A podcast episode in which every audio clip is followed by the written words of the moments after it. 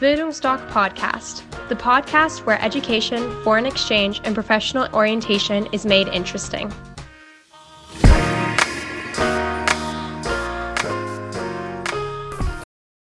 Hallo, liebe Zuhörer, ich begrüße Sie ganz herzlich zu einem neuen Podcast der Bildungsdoc Akademie in Dresden. Heute geht es um das Thema Freiwilligenarbeit. Dazu habe ich mir die wunderbare Franzi von unserem langjährigen Partner WEAS eingeladen. Vielleicht ein Vorwort noch dazu. Wenn ich bei 11. und 12. Klasse frage, was wollt ihr mal machen? Was wollt ihr mal studieren? Wo wollt ihr mal arbeiten? Dann sagen wir gefühlte 90 Prozent was Soziales. Für mich ist das so schön allgemein, so unkonkret. Dann sage ich, wenn ihr wollt alle Soziales studieren, überlegt auch euch, dass ihr auf dem Arbeitsmarkt dann alle mal sehr schnell austauschbar seid. Damit erzielt man dann natürlich keine Höchstgehälter. Aber die Franzi wird uns heute mal in die Geheimnisse der Freiwilligenarbeit einführen, weil es ist natürlich eine wunderbare Sache, wenn man Gutes tut und dabei die Welt erobert. Und warum solltet ihr euch eine ausprobieren? Liebe Franzi, stell dich mal kurz vor. Wer bist du? Warum hast du so viel Spaß bei deiner Arbeit? Man sieht dich ja nicht, aber du lachst die ganze Zeit. Du verkörperst Lebenslust pur. Was ist mit dir passiert? Warst du im Ausland? Also erstmal Hallo an alle. Ähm, genau, ich bin Franzi, ähm, bin mittlerweile knapp drei Jahre bei Wayas zumindest fest angestellt. Und Horst, ja, es ist tatsächlich so, dass ich nach meinem Abitur auch mit Voyage, damals noch Praktikawelten, äh, auch ein halbes Jahr unterwegs war. Äh, und ich glaube fast, dass ich mir da äh, so die lateinamerikanische Lebensfreude eingefangen habe, die ich seither nicht mehr losgelassen, loslassen wollte. Von dem her, ähm, ich verkörper das einfach total. Ich stehe da zu 100 Prozent dahinter, dass man nach dem Abitur einfach mal weg muss. Man hat dann, ich glaube, 12, 13 Jahre, ich weiß gar nicht, manchmal ist es noch so, manchmal so, gelernt, gelernt, gelernt und aber irgendwie nie was von der Welt gesehen. Ähm, und ich sage immer, man hat erst gelernt, wenn man seinen Kontinent mal verlassen hat. Von dem her ähm, bin ich super froh, dass ich heute da bin äh, und dass wir da so ein bisschen drüber sprechen, was die jungen Menschen heutzutage für Möglichkeiten haben, die ja gefühlt unendlich sind äh, und warum genau diese Auslandsreise einfach so toll ist und warum Sie das machen sollten oder warum ihr das machen solltet. Ja, wir hatten ja jetzt am Wochenende eine sehr schöne große Messe in Dresden und dann habe ich auch äh, bei unserem Vortrag gesagt, wenn ihr nicht mal ein Jahr ins Ausland geht und euer Leben selbst organisiert und dann mal selbstbestimmt durchs Leben geht, werden ein Leben lang eure besten Ratgeber die Eltern sein. Und das ja. will ja auch niemand. Nein, auf gar keinen Fall.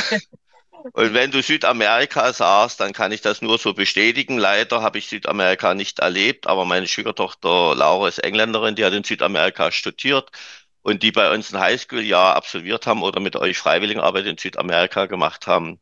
Das ist immer wunderbar, wenn die erzählen, da siehst du in den Augen, es ist alles wieder da und die haben sich eben unsterblich in die Mentalität der Menschen verliebt, diese ja. Warmherzigkeit. Und vor allen Dingen, die sagen, aber das, ich glaube, das bringen alle unsere jungen Menschen aus aller Welt mit, dass sie auch, und das ist für Deutschland ganz wichtig, für Deutsche, äh, doch ein gewisses Maß an Gelassenheit mitbringen. Und die negative Grundstimmung ist weg. Das kannst du sicherlich alles so äh, bestätigen. Ja, und ich glaube, dass jeder Kontinent, also ich war mittlerweile schon in Afrika, Asien und äh, Lateinamerika, beziehungsweise ganz Kontinent Amerika. Ähm, und ich muss sagen, jedes Land, jeder Kon jedes Kontinent, jeder Kontinent hat so seine eigene Art, des, ähm, zu sagen, äh, ja, machen wir morgen. Ach ja, passt schon. Ne, in Zanzibar sagt man Pole, Pole, ne, warte, warte. Ähm, in Südamerika irgendwie ja, manana, manana. Also jedes Kontinent hat da so seine Art.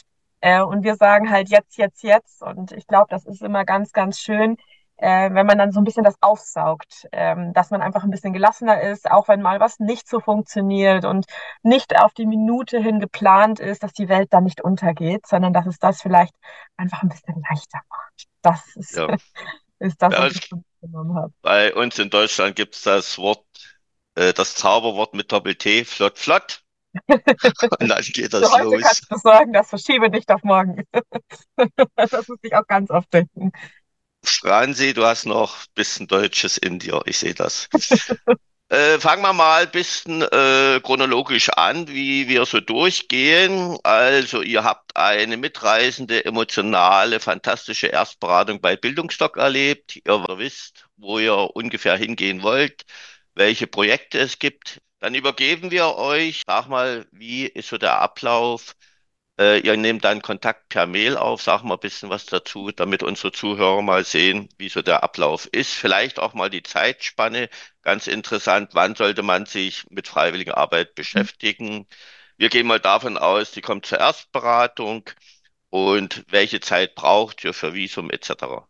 Okay, also das ist tatsächlich recht unterschiedlich, aber ich würde es mal ein bisschen pauschalisieren. Das heißt, wir raten schon immer, dass ihr euch äh, drei bis sechs Monate vor eurem gewünschten Reisestart mit der Reise auseinandersetzt, ähm, intensiver auseinandersetzt. Das heißt, ähm, wenn ihr sozusagen von Bildungsdoc mit den ersten Infos und den ersten Beratungen zu uns kommt, ähm, dann bieten wir euch nochmal ein Beratungsgespräch an. Das heißt, das ist entweder per Videochat, äh, Chat per Telefon oder wenn du in München sitzt oder mal in München bist, natürlich gern auch hier oder in Hamburg äh, in unserem neuen Office. Ähm, das heißt, dann sprechen wir so oft, wie du möchtest. Im besten Fall ein bis zweimal ist so die, der Regelfall ähm, per Telefon, per Videochat äh, deine gewünschte Reise durch. Das heißt, dass wir gemeinsam äh, uns anschauen, was du für Wünsche, Ideen hast. Wir dann einschätzen, ob das realistisch ist, wie das realistisch ist. Dir auch schon mal so ein bisschen mitgeben, äh, was du da an äh, Kosten einplanen kannst, äh, was natürlich mit Visum und Impfungen etc. ist. Das Gute ist, in den meisten Fällen, ähm, ich würde jetzt mal so äh, bei Freiwilligenarbeit eine Ausnahme machen, das ist nämlich Ghana. Bei allen anderen hast du eigentlich keine Visa-Problematik. Das geht super fix bis gar nicht, dass es ähm, wirklich on arrival ist. Das heißt, da musst du in Deutschland gar nichts machen. Ähm, in Ghana dauert das sechs bis acht Wochen. Das heißt, wenn du Ghana interessiert bist, dann sehr gerne schon mal ein bisschen früher auch äh, dich mit der ganzen Sache auseinandersetzen.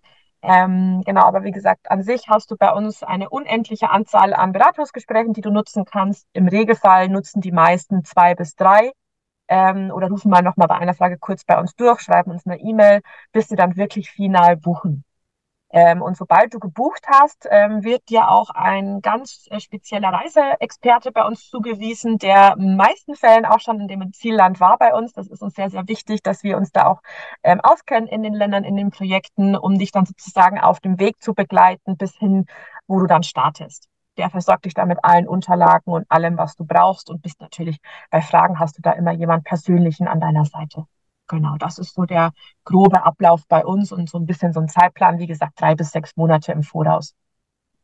Das kann ich so bestätigen. Deshalb arbeiten wir schon viele Jahre mit euch zusammen, weil wir haben seitdem noch nie Beschwerden von unseren Teilnehmern, auch von den Eltern gehört. Wunderbare Sache.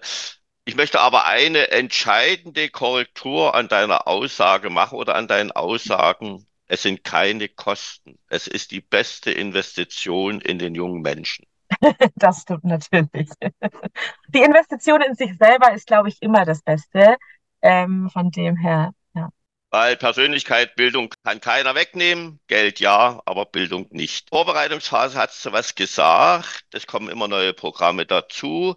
Welche freiwilligen Programme gibt es? Vielleicht auch mal, das würde sonst den Podcast sprengen, vielleicht mal die Branchen, in welchen man arbeiten kann wo es vielleicht besondere Bedingungen gibt. Ich habe mal gehört, äh, was so Medizin betrifft und so weiter, dass man bestimmte Vorkenntnisse braucht. Vielleicht kannst du da mal was dazu sagen. Genau, also der Klassiker ähm, von das, was wir am Anfang ja schon hatten, wo du meintest, viele wollen was Soziales machen, das ist tatsächlich auch unser Klassiker. Das heißt, dass du in fast jedem Land, das wir anbieten, auf jedem Kontinent, ähm, ist äh, Sozialarbeit und Unterrichten das ist meistens manchmal kombiniert, manchmal gesondert. Ähm, das heißt, da bist du wirklich mit sehr jungen Menschen ähm, äh, unterwegs ähm, in den Schulen, lernst den Englisch, auch mal Mathe, bist im Kindergarten, spielst mit den jungen Leuten oder mit den Kindern eigentlich. Ich kann es. Ähm, das sind so ab drei Jahre meistens. Das ist so der Klassiker. Ähm, was wir dann noch haben, äh, auch sehr, sehr beliebt, sind unsere Tierprojekte. Das heißt, wir haben da ganz verschiedene, einmal mit Meeresschildkröten, das habe ich zum Beispiel in Mexiko jetzt letztes Jahr erst noch besucht. Ähm, wir haben aber auch ähm, Tierprojekte zum Beispiel im Krüger Nationalpark. Das heißt, das sind Forschungsprojekte mehr oder weniger, wo man nicht zwingend den äh, Kontakt zu den Löwen hat, was man aber auch gar nicht so haben möchte in dem Sinne.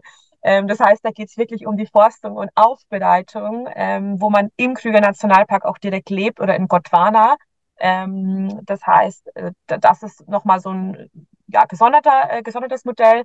Ähm, haben aber auch wirklich kleinere ähm, Wildlife-Projekte, wo du zum Beispiel in Thailand oder in Costa Rica näher mit den kleinen Tieren zusammenarbeitest. Das sind dann Affen ähm, oder Vögel etc., die man auch aufpeppelt, weil sie zum Beispiel verletzt wurden etc. und im besten Fall natürlich wieder ausgewildert werden. Ähm, wenn du jetzt sagst, du möchtest dich ähm, anderweitig noch irgendwie ähm, einsetzen, haben wir noch ein Building-Projekt zum Beispiel auf Bali oder Tauchprojekte. Äh, wenn du irgendwie eine Wasserratte bist, ist das natürlich super. Dann kannst du auch direkt den ähm, Party Open Water mit dazu machen, den Tauchkurs. Äh, und ich habe letztens Fotos gesehen, mein Kollege Sascha war erst da. Das ist unglaublich. Also das ist wirklich gigantisch. Ähm, für diese Projekte, also für, diese, für diesen Teil brauchst du eigentlich keine Vorerfahrung, auch nicht für unsere Recycling-Projekte. Wenn du dich für die Umwelt so einsetzen möchtest, haben wir auch in Ghana, in Costa Rica unsere eigenen Plastik-Recycling-Maschinen. Das heißt, da siehst du wirklich, dass du wirklich was Gutes tust, indem dass du den erst den Müll sammelst und dann in das Nützliches umwandelst. Ähm, dafür brauchst du eigentlich keine Vorkenntnisse, außer natürlich Grundkenntnisse im Englisch, weil alles vor Ort auf Englisch äh, ablaufen wird, aber da gehe ich mal davon aus, dass du das, dass das schaffst, das hast.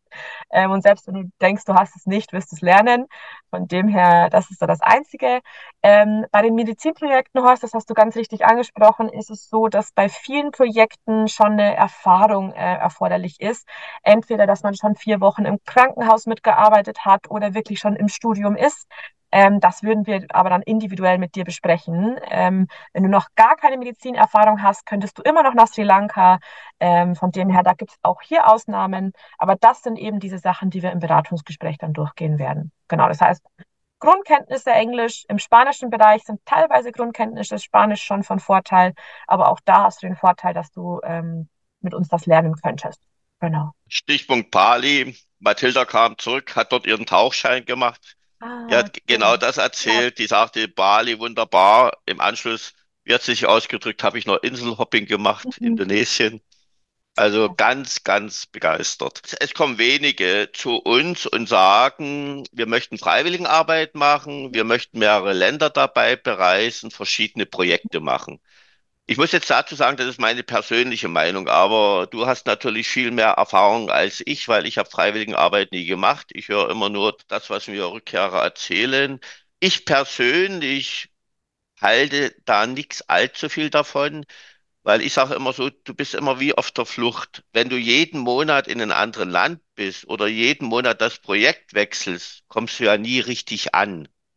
Wir hatten mal eine Highschool-Schülerin in Kanada, die hat das mal so schön gesagt. Das ist zwar ein anderer Zeitraum. Im ersten halben Jahr habe ich mich integriert, im zweiten war ich zu Hause. Und wenn man das mal vielleicht auf zwei, drei Monate Freiwilligenarbeit reduziert, ich komme irgendwo an, verstehe mich mit den Menschen im Land und so weiter und dann sitze ich schon wieder im Flugzeug. Genauso, wenn ich in einem Projekt bin, das ist ja genauso, wenn unsere beim intelligenten Work and Treffel dann auch mal in Unternehmen gehen, weil die wollen sich mal ausprobieren, ob das, das der richtige Studiengang später ist und dann sagen die drei Wochen arbeiten, dann sagen sie, bleib zwölf Wochen, dann können wir mit dir was anfangen. Wie siehst ja. du das mit der freiwilligen Arbeit? Was ratest ähm, du unseren Teilnehmern? Gerne in ein Land bleiben mhm. und dort wirklich mal vielleicht auch ein paar Feiertage erleben, die da in den Monaten stattfinden mhm. und vielleicht auch mal etwas in die Kultur der Menschen einzutauchen. Also generell ist es natürlich immer eine Entscheidung von, eine persönliche Entscheidung. Ich persönlich war damals ein halbes Jahr wirklich an einem Ort. Und ich muss sagen, ich würde es jedes Mal wieder so tun, weil ich Weihnachten miterlebt habe, Silvester miterlebt habe, sämtliche Sachen miterlebt habe und mit den Leuten auch wirklich so eng geworden bin, ähm, das hat natürlich nicht jeder die Zeit dazu. Aber im Regelfall ist es schon so, unsere Teilnehmer sind mindestens sechs bis acht Wochen vor Ort. Ähm, und ich würde jetzt zum Beispiel auch nicht unbedingt empfehlen, wenn man acht Wochen Zeit hat, ähm, jetzt vier Wochen in Zanzibar zu verbringen, vier Wochen in Sri Lanka.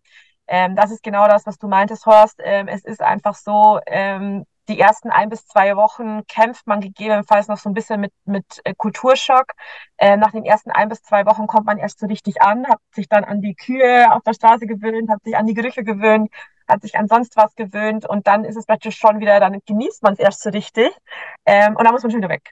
Ne? Das heißt, ähm, ich empfehle eigentlich schon immer länger an einem Ort zu bleiben. Wenn man aber wirklich mal über drei Monate Zeit hat, vielleicht drei, vier Monate, dass man dann sagt, okay, zwei Monate hier, zwei Monate da, dass man so ein bisschen einen Unterschied auch sieht.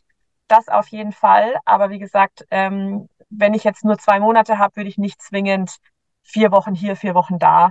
Außer es ist das gleiche Land äh, und zwei verschiedene Projekte. Das da würde ich sagen, auf jeden Fall macht das. Aber zwei Länder in, ähm, in, in zwei Monaten, das ist schon, schon, schon happig, weil man sich ja auch mit den Leuten erstmal warm werden muss, mit der Kultur. Und wie gesagt, erfahrungsgemäß, nach ein, zwei Wochen hat man den Kulturschock wirklich komplett überwunden und ist wirklich erst angekommen. Dass ihr mal so eine, so eine Einschätzung auch habt, ähm, dass man sowas nicht unterschätzen darf tatsächlich. Mir ist gerade eine Sache eingefallen, die ist vielleicht ein bisschen speziell für uns in Sachsen. Wir haben relativ wenig Spanischlehrer und mhm. wir geben immer so den Ausblick, wie kannst du dich weiterentwickeln, weil die jungen Menschen wollen ja auch mal sehen, wie geht's beruflich weiter. Ja. Unser Slogan ist immer das Schöne mit dem Nützlichen verbinden. Meine Söhne haben zum Beispiel Highschool ja USA gemacht, Englisch perfekt, okay. Erasmus-Studium in Spanien, Spanisch perfekt und mit Englisch, Spanisch steckst du drei Viertel der Welt ab. Bist natürlich sehr begehrt bei Unternehmen heutzutage. Und da gibt's wie gesagt, in Sachsen sehr wenig Spanischlehrer. Viele, die meisten lernen Französisch, obwohl sie lieber hätten Spanisch mhm. gelernt.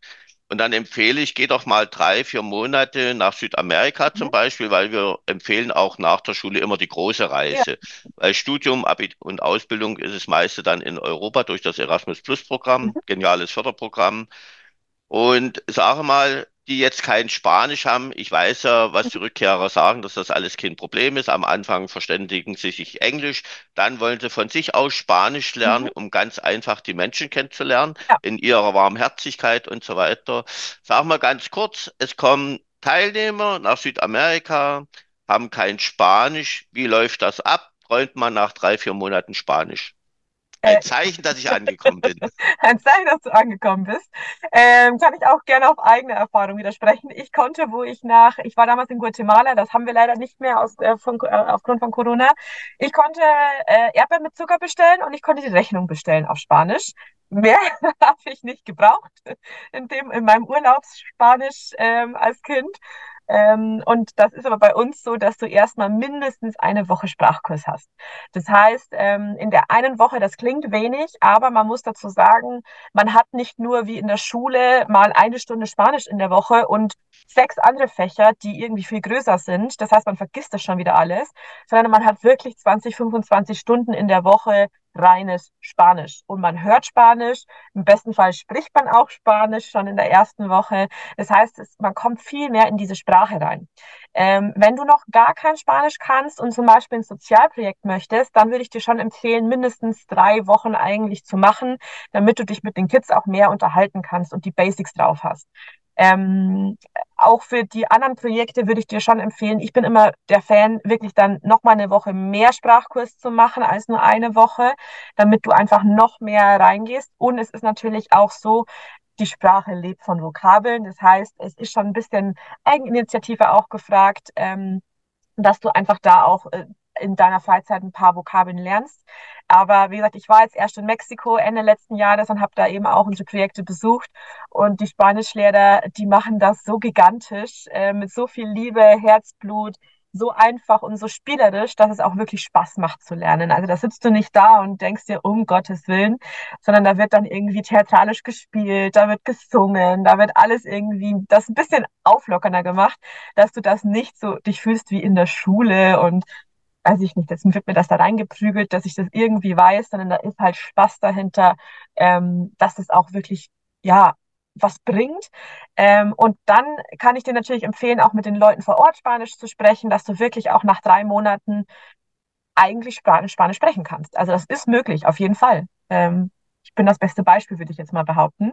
Äh, von dem her ist das auf jeden Fall möglich und es bringt einem einfach so, so viel für die Zukunft. Und wie du sagst, du hast mit Spanisch einfach so viel abgedeckt, den, den ganzen Kontinent bei uns um die Ecke.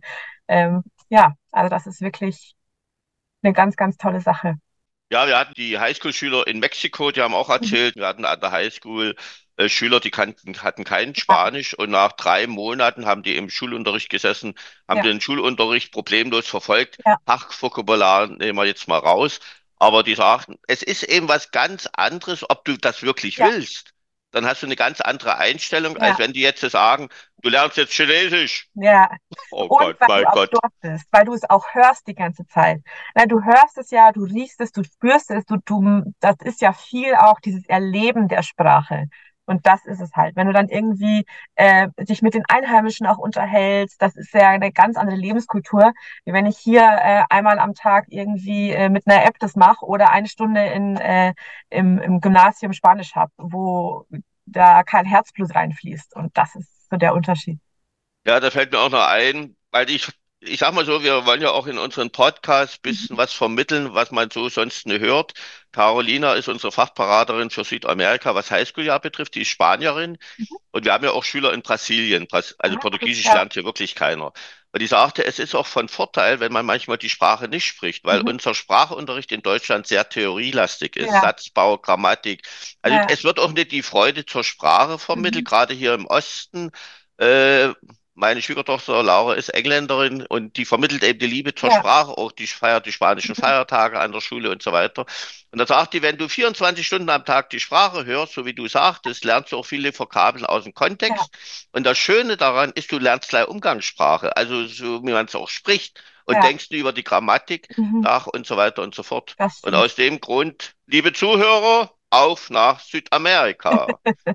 und die Franzi als hochkompetente Fachberaterin an eurer Seite. Was soll da schiefgehen? Eben. Liebe Franzi, warum muss ich für Freiwilligenarbeit Geld bezahlen? Da merke ich an den Blicken unserer jungen Leute manchmal, wir sind die Guten, wir wollen helfen mhm. und dafür, dafür müssen wir Geld bezahlen. Mhm. Warum muss man Geld bezahlen? Was wird oder warum sollte man in sich investieren? Mhm. Äh, und was ist damit abgedeckt? Ja, also an sich ist es so, äh, dass bei Freiwilligenarbeit, da zahlst du nicht für die Freiwilligenarbeit, ähm, sondern du bezahlst für alles rundherum. Das heißt, du bezahlst für unseren Service, dass wir dich äh, bei deiner Reise begleiten, dass wir dich vorbereiten, dass Bildungsdoc dich natürlich auch berät, dass wir dich beraten. Ähm, das heißt, alles, was im Vorfeld passiert, du hast zum Schluss Zugang zur Wayers Lounge, bekommst da schon mal viele Tipps, ähm, hast unseren absoluten besten Service, ähm, hast dann vor Ort eben auch deine Unterkunft. Das heißt, ähm, du hast, äh, bist meistens in einem Vierbettzimmer untergebracht, in einem Mehrbettzimmer, hast in vielen Ländern eben auch schon Mahlzeiten mit dabei, das heißt Kost und Logis, ähm, hast vor Ort, wirst vom Flughafen abgeholt, wirst manchmal auch zurückgebracht, ähm, teilweise wirst du in die Projekte gebracht, teilweise ähm, kriegst du dann zum Beispiel in Sri Lanka noch Yoga-Unterricht, ähm, Sansibar sind zwei Ausflüge Tage mit dabei. Das heißt, dass du vor Ort auch ein bisschen was erleben kannst. Ähm, dass im Endeffekt ähm, du auch unseren 24-Stunden-Service hast. Das heißt, wir sind im Notfall auch 24-7 da. Ähm, das heißt, wenn irgendwas passiert, das gilt für dich, für deine Eltern an der Stelle natürlich auch, ähm, dass wenn irgendwas ist, wir sind immer da, wir sind immer erreichbar, ähm, wenn das Kind plötzlich verschwindet, es, äh, sich nicht meldet, das sind so die meisten, die ist angekommen und hat sich zwei Tage nicht gemeldet, ja, äh, ne, dann fragen wir da einfach ganz fix nach. Äh, das sind so die Klassiker. Auch da dürft ihr uns dann gerne einfach im Notfall anrufen. Von dem her, das ist so unser Komplettpaket, Komplettservice, dass du und wenn die Eltern zuhören, euer Kind in dem Fall einfach bestens aufgehoben ist ähm, und nicht irgendwo, irgendwie, irgendwo unterkommen muss, wo man gar nicht weiß, was ist das denn jetzt eigentlich? Genau. Ich sage in unseren Beratungen auch immer zu unseren Teilnehmern, und äh, macht bisschen größere Abstände, wenn ihr mit euren Eltern telefoniert. Ansonsten gewöhnt ihr sich an die Anrufe. Und wenn ihr mal in Funkloch steckt, ja. dann jagen die die ganze Organisation über den ja. Kontinent, um euch zu suchen. weil wir haben das auch in Australien, Neuseeland, dort hast du ganz einfach Funklöcher. Weil wir haben solche Beispiele, mein Kind ist verschwunden, mhm. dann macht ihr große Suchaktionen, die werden ja, ich muss auch den Zuhörern sagen, die werden immer gefunden. Aber der Hauptgrund ist oftmals Funkloch. Ja. ja, das stimmt. Äh, wie ist jetzt die erste Woche? Wie ist die so strukturiert? Äh, vom Flughafen abholen? Und wie läuft das so? Oder ja, auf was stellt sich der Teilnehmer ein? Für uns ist immer ganz wichtig, das ist auch immer, das schaffen wir auch immer, dass wenn der Teilnehmer in das Flugzeug steigt, keine Angst hat. Na gut, Aufregung ist dabei. Ich sage immer, keinen Plan, keine Erwartung, da kannst du nicht enttäuscht werden. Und deine Eltern müssen sich freuen, weil die Eltern sind bei uns immer mit zur Beratung dabei, weil, wie gesagt, hier im Osten haben ja viele Eltern dieses Mhm. Auslandsjahr nicht erlebt. Ja. Und die freuen sich dann immer mit, was das Kind erleben darf. Manche rutschen dann auch schon sehr unruhig auf ihren Sitz hin und her und sagen, Herr Rindfleisch, haben Sie für mich auch noch was? Ich muss raus hier. Vielleicht sagst du mal was. Altersgrenze an der Stelle mal gesagt. Äh, keine Altersgrenze? Keine Altersgrenze. Bei Work and Travel ja, bei freiwilligen Arbeit nein. Äh, ich sage immer unseren Klassiker, ähm, unser ältester Teilnehmer ist 75 jetzt geworden und ist das das vierte Mal mit uns jetzt in Südafrika gewesen und er liebt es äh, weiterhin. Von dem her, ähm, nur was ich verbieten würde mit dem gleichen Zeitraum wie die Kinder zu reisen. Das würde ich dann ab verbieten, aber an sich, an der Stelle herzlichen Grüße an die Eltern. Es gibt keine, keine Altersgrenze im Regelfall. Bei manchen Pro Projekten ja, aber bei 90 Prozent nein. Bei Freiwilligen Äh, aber. Was mir gerade einfällt, vor Corona, eben doch schon eine Weile her, da hatte ich mal eine, die war Anfang 70. Mhm. Drahtige, dynamische Frau. Und die war bei mir, hatte mich auf der Messe kennengelernt und dann meinte Herr Rindfleisch, ich muss weg jetzt. Ich war Ja. ständig für meine Kinder und Enkelkinder da. Jetzt Ja. muss ich mal an mich denken. Und dann meinte ich, bevor der Deckel zugeht, genau, Herr Rindfleisch. Und dann war, ist sie nach Neuseeland gegangen, glaube ich. Nach Ja, Neuseeland. ne? Ja. Also Ja, erste Woche vom Flughafen abholen oder nicht? Äh, ja, also das ist auch von Projekt zu Projekt unterschiedlich, aber in 90 Prozent unserer Projekten oder eigentlich 95 Prozent unserer Projekten wird man abgeholt am Flughafen. Ähm, das heißt, da steht dann jemand mit einem Schildchen ähm, und wartet dann auf dich und ähm, bringt dich dann zum Warriors Home. Ähm, da ist es dann so, dass du entweder direkt nach Ankunft oder einfach am Wochenende beziehungsweise dann am Montag eine Einführungsveranstaltung bekommst. Die geht von ein paar Stunden bis wirklich nur erklären, wie, wo, was äh, bis zu einer ganzen Woche in Bali zum Beispiel. Ähm, das heißt, da wird dir dann erklärt, was sind die Hausregeln, wo findest du was. Ähm, dir wird so Do's und Don'ts auch gesagt vom Land. Ähm, dir wird so ein paar Tipps auch gegeben, wie du dich im Land verhältst, was du äh, ja, was du anschauen kannst. Ähm, in Bali haben wir, wie gesagt, eine ganze Woche. Da kriegst du dann auch einen kurzen Crashkurs, was äh, Balinesisch angeht oder ein paar Ausflüge schon mit dabei sind, ähm, dass du da einfach ankommst. Aber in den meisten Ländern ist es, wie gesagt, ein Tag, ein halber Tag. Manchmal ist noch eine City-Tour dabei. Das ist immer ganz unterschiedlich. Aber dass du einfach schon mal ankommst, dass jemand da ist, dass dich jemand begrüßt, dass dich jemand abholt. Und dann am Montag im Projekt bist du dann meistens auch nochmal begleitet, ähm, entweder von ehemaligen Teilnehmern die schon länger dort sind oder von unserem Team. Auch immer unabhängig, äh, abhängig vom Projekt, dass du da einfach gut starten kannst, was sind deine Aufgaben, ähm, dass du da nicht einfach hingeschickt wirst und sagst, ja, mach mal. Na, also, dass da auch so ein bisschen Betreuung da ist. Ähm, generell ist die Betreuung aber, wie gesagt, wenn irgendwas ist, sowieso immer da. Ähm, das sind ja auch Betreuer vor Ort im Haus, vor Ort in den Projekten teilweise. Das heißt, dass da auch immer jemand da ist, der dir bei Fragen helfen kann, wenn du irgendwie nicht mehr weiter weißt oder ähnliches. Äh, wie sind die Arbeitszeiten bei euch, solange es hell ist? Ne? Nicht ganz. äh, Also im Regelfall sind es so vier, vier, fünf Stunden. Es gibt Projekte da wirklich mal, wo man wirklich acht Stunden auch arbeitet. Ähm, es gibt Projekte, die natürlich äh, ein bisschen körperlich anstrengender sind als andere. Das heißt, ein Building-Projekt, ein Wildlife-Projekt mit Elefanten ist natürlich anstrengender als ein Sozialprojekt, ganz klar. Ähm, aber das ist auch meistens, sage ich mal, vier bis fünf Stunden, dass man auch noch ein bisschen Zeit hat, das Land zu erkunden. Am Wochenende hat man eigentlich generell immer frei. Dann werde ich unseren Teilnehmern bei euch zwei Schichten empfehlen, damit sie belastbar werden. Man muss ja langsam starten. Hochsensibles Thema.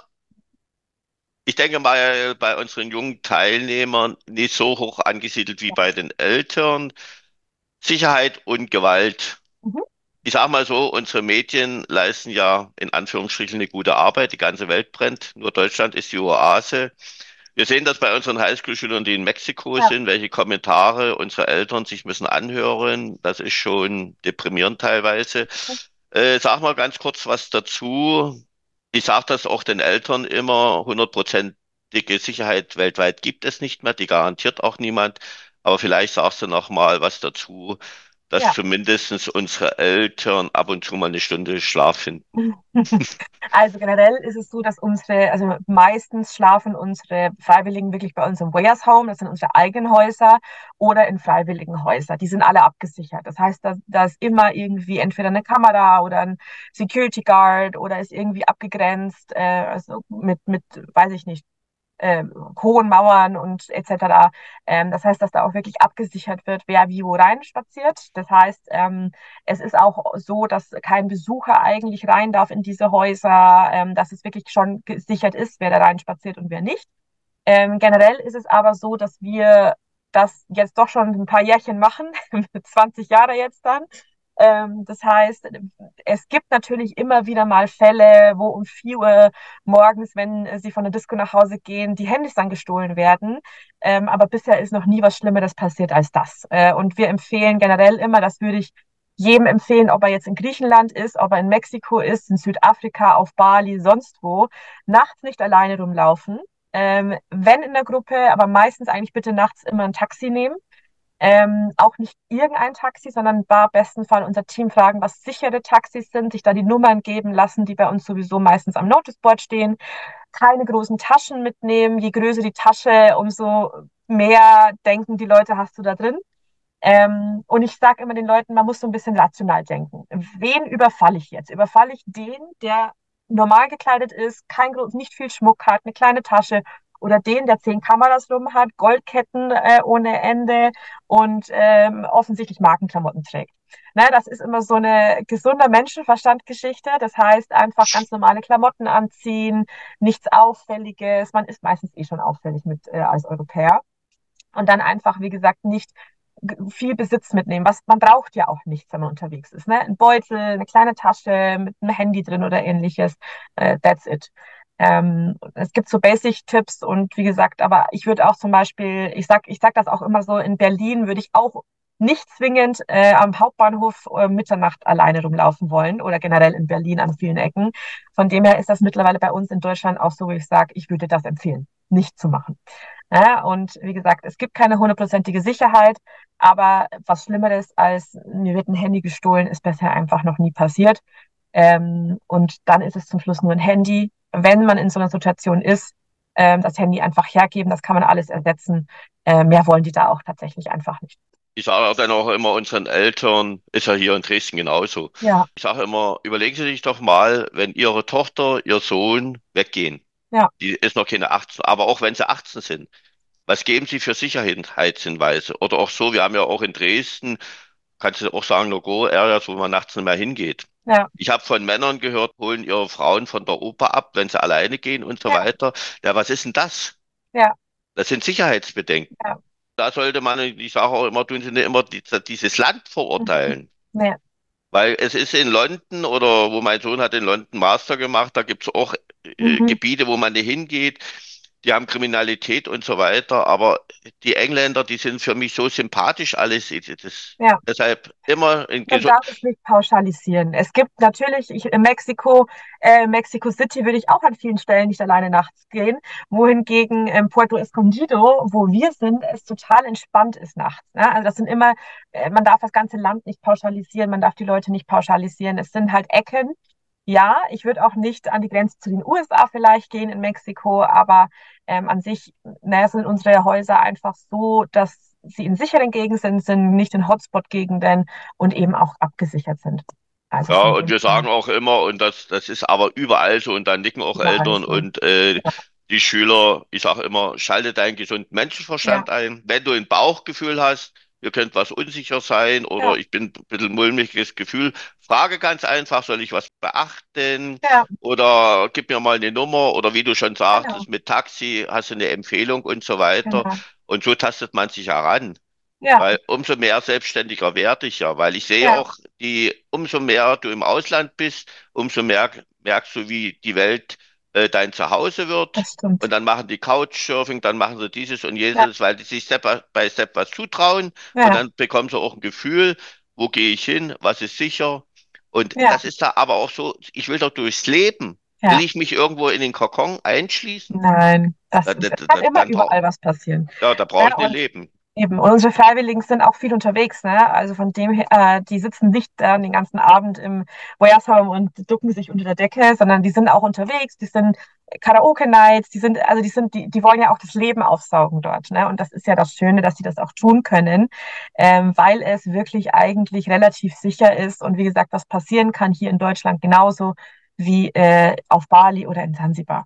Das ist, ähm, Franzi, du müsstest das in meinen Beratung sehen, wenn ich sage, was sind die drei wichtigsten Faktoren beim Auslandsjahr nach Abi? Ja. Spaß haben, feiern, bis der Arzt kommt, verlieben. Da sitzen die Eltern da, oh mein Gott, wo bin ich hier gelandet? Dann sage ich, liebe Eltern, Sie waren jung, Ihr Kind hat er ohne der Klapperstorch gebracht. Ja. Die hatten Spaß.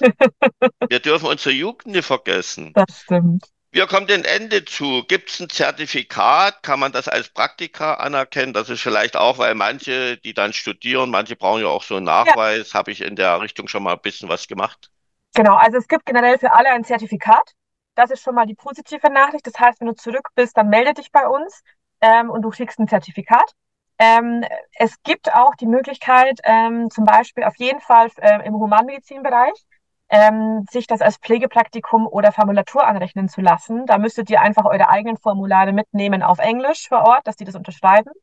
Ähm, Im Sozialbereich kann man sich auch anrechnen lassen, wenn man zum Beispiel danach noch ähm, soziale Arbeit, Lehramt oder ähnliches studieren möchte. Da aber ähm, bitte, wenn man, dann weiß es man ja, wenn man schon bucht, weiß man es ja im Regelfall schon. Das heißt, da einfach kurz uns die äh, Bestimmungen schicken, was die Uni da für Voraussetzungen hat. Wir prüfen das, weil zum Beispiel keine Sozialpädagogen in dem deutschen Sinne vor Ort sind. Ähm, aber wenn man spezielle Stunden braucht oder ähnliches, dann klären wir das ab und können das gerne auch aufs Zertifikat zum Schluss draufpacken. Also da sind wir relativ flexibel, dass es für dich im Endeffekt dann passt. Aber wichtig, dass du uns die Voraussetzungen einfach nennst. Ähm, und wie gesagt, auch für Building, für Meeresschutz, für alles andere, was ich vorher genannt habe, gibt es generell ein äh, Zertifikat für Auslandserfahrung. Und ich muss dazu sagen, das ist wirklich das Allerbeste in meinen ganzen Vorstellungsgesprächen, hat mich immer jeder direkt darauf angesprochen. Sag mal, was haben Sie denn in Guatemala gemacht? War immer die Frage. Und dann war es eigentlich schon gecatcht, weil dann konnte ich da erzählen, habe ne, das alles wieder erlebt. Dann strahlt man natürlich auch direkt Selbstbewusstsein aus. Und zack, ähm, war das Ding in der Tasche, muss man einfach so sagen, weil man so einen Catcher auch hat. Die meisten bei uns kombinieren ja Freiwilligenarbeit mit Work and Travel, weil ja. ich bin ein riesen Fan davon. Ja. Das ist Crashschule fürs Leben, sein Leben selbst organisieren. Und bei euch ist ja im Wehrshaus der Kühlschrank immer gefüllt. Das muss man auch mal lernen, dass man nur noch das einkauft, was man wirklich verzehrt. Wenn ich jetzt sage, Freiwilligenarbeit so toll, ich möchte gerne noch ein, zwei Monate im Land bleiben, mhm. kann ich verlängern? Ich denke mal ja. Ähm, also man kann verlängern, generell ja. Ähm, man muss einfach nur schauen, ob Verfügbarkeiten sind. Viele, also manche Projekte sind bei uns wirklich sehr, sehr beliebt und schon längere Zeit dann auch ausgebucht. Das heißt, da müssen wir so früh wie möglich im besten Fall wissen, ob du verlängern möchtest oder nicht.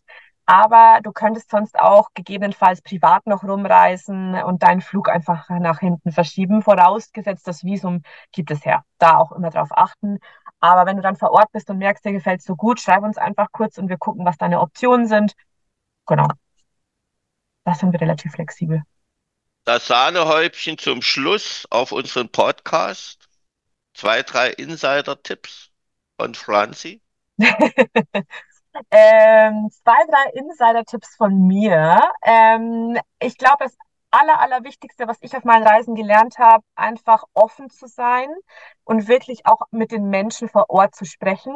Das finde ich, das ist das aller, allerwichtigste, weil du so nochmal viel mehr aus deinem Kokon kommst, weil du viel mehr aus deiner Welt kommst und einfach so viele spannende Dinge lernst ähm, über die Kultur, über das, wie die Leute dort leben, was sie denken, dass man auch so ein bisschen mal mit denen über über ähm, die Weltansichten spricht. Mir hat zum Beispiel mal jemand in Mexiko gesagt, ach, die italienische, europäische Mafia, die ist ja komplett äh, kaputt. Ne? Komm nach Mexiko, die mexikanische Mafia ist viel besser. Und wo ich mir dann dachte, was, in was für ein Gespräch gerate ich denn jetzt? Aber das war spannend, spannend, spannend.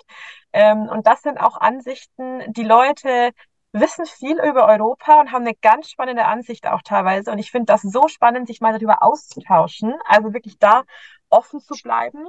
Ähm, und die andere Sache, das ist noch so ein Tipp, das ist, merke ich immer, immer wieder, ähm, mal seine deutsche Gewohnheit, seine deutsche, wie sage ich das, seine deutsche Art der Jugend mit Sinne von Kosmetik und alles Mögliche einfach mal zu Hause lassen ähm, einfach mal so ein bisschen diese Zeit nutzen, sich neu zu erfinden, ähm, hineinzuspüren, bin ich denn zufrieden mit dem, was ich habe? Weil viele eine der neuesten Fragen, die wir immer bekommen, habe ich denn vor Ort einen Föhn?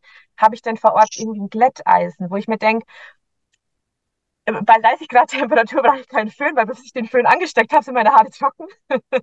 ähm, aber das ist immer was, wo ich den, den, den ähm, unseren Teilnehmern mitgeben möchte, einfach mal eine neue Persönlichkeit ausprobieren, eine neue, ja, eine neue Version, mal ein bisschen zu gucken, brauche ich das denn alles? Ähm, einfach mal so ein bisschen offener zu sein. Ähm, und dieses deutsche, perfektionistische Instagram, ähm, Mädchen vielleicht zu Hause zu lassen oder Jungs, das gibt's ja auch. Ne? Das ist auch noch was. Und an sich, ja, das sind eigentlich so die, die Learnings, die ich so mitgezogen habe oder was ich immer wieder höre, was ich den Leuten mitgeben würde. Ähm, und an sich vielleicht noch ein kurzer Tipp zum Packen. äh, packt für eineinhalb, zwei Wochen, ihr könnt waschen. Ähm, lasst eure Seidensachen zu Hause und was ich immer dabei habe, ähm, es sind tatsächlich so ähm, Flauschsocken. das ist ganz komisch, aber ich habe immer Flauschsocken dabei. Was du sagtest, unsere Work and Treffler sagen auch, wenn die dann durchs Land ziehen, die sagen, keiner kommt dir entgegen und sagt, hast du geile Klamotten an? Nee. Hast du ein geiles Handy? Nee. Es interessiert keine Sau. Nee. Das Schöne ist auch beim Highschool-Jahr, egal wo die weltweit in der Schule sind, die kommen zurück und sagen, ja. nirgends wird sich so über Klamotten an Schulen hm. definiert wie in Deutschland. Das ja. gibt's weltweit nicht ja. die Schuluniform hatten, die haben gesagt, sofort in ganz Deutschland Schuluniform. Ja. Und das ja. sind ja so die wertvollen Erfahrungen. Es geht ja nicht um die Schule oder um das Freiwilligenprojekt. Es geht darum, dass ich aus meiner Komfortzone raus bin. Ja. Und mal und was völlig Neues lerne und was du eben auch ansprachst. Ich sage immer, wie wertvoll das ist, wenn ich mich mit Leuten austausche, die mhm. sich ihr Fachwissen haben anders beigebracht mhm. und die kulturell völlig anders aufgewachsen mhm. sind. Da fallen mir dann Argumente ein, wie argumentiere ich, und dieses und jenes, dann wundern sich auch viele, wie stolz sie alle auf ihr Land sind, Patriotismus ja. und so weiter. Ja. Und das sind doch die Erlebnisse. Das stimmt. Ja, und vielleicht noch ein Hinweis zu den Kuschelsocken, das glaube ich, habe ich noch nicht ganz vollendet. Äh, warum ich die dabei habe, weil mich das sehr an zu Hause erinnert, an das Gemütliche. Das heißt immer nicht, also irgendwas, sondern ein Teil dabei haben, das dich an zu Hause erinnert, damit das mit dem äh, Kulturschock so ein bisschen, äh, dass man immer darauf zurückgreifen kann. Leibniz-Kekse habe ich auch immer dabei. Irgendwas, wo man sagt, das erinnert einen äh, an zu Hause, wenn einem mal irgendwie das Heimweh packt oder ähnliches, dass man da so ein bisschen wieder sich zurückholen kann mit seinem Lieblingsteil, dass man das dabei hat. Und das sind für mich einfach diese gemütlichen Kuschelsocken, auch wenn ich sie bei 30 Grad Hitze nicht anhabe. Ich habe sie dabei, damit einfach mich wieder, wenn ich lange, lange unterwegs bin, einfach diese Komfortzone von zu Hause bringt. Das ist übrigens der Hintergrund dazu. das nochmal abzurunden. Also ich stelle mir gerade jetzt, ich stelle mir jetzt gerade Franzi beim Einschlafen vor, Kuschelsocke an die Nase, tief einatmen, Heimat. Ich habe sie davor gewaschen. Letzter komprimierter Satz. Was hat das Ausland mit dir gemacht? Es hat mich selbstbewusster gemacht. Es hat mich ähm, in meiner Persönlichkeit weitergebracht, in, mein, in meinem Denken. Äh, und das möchte ich mit keinem Wissen, mit keinem Geld der Welt, möchte ich das äh, verlieren. Ich bin begeistert. Also, liebe Franzi, es war, es war wunderbar. Und ja, das ist, das sind wunderbare Podcasts, gerade mit euch, aber genauso äh, bei GLS, wo wir Highschool und Sprachreisen machen, weil, wie gesagt, diese Begeisterung, die fasziniert mich immer. Und ja, liebe Zuhörer, ich hoffe und ich glaube auch, dass Sie gehört haben, wie wunderbar Freiwilligenarbeit ist. Auf jeden Fall. Es gibt verschiedene Programme, wir können immer gerne kombinieren und so weiter. Franzi, alles, alles Gute. Ich freue mich auf die nächsten Kontakte mit dir, wenn du unsere auch. Teilnehmer ganz liebevoll betreust und auf streichelst und die Eltern beruhigst. Ja. In diesem Sinne, liebe Zuhörer, ich bedanke mich für Ihre Aufmerksamkeit. Bis zum nächsten Mal. Tschüss, das letzte Wort, Franzi, gehört dir. Äh, ich freue mich, ich war es schön dabei gewesen zu sein und ich hoffe, dass ich ganz viele von euch persönlich oder telefonisch auch bald sehe und beraten kann, dass ihr gemeinsam mit uns ins Ausland startet. Und euer Leben wird nie wieder so sein, wie es jetzt einmal war. Im positiven Sinne.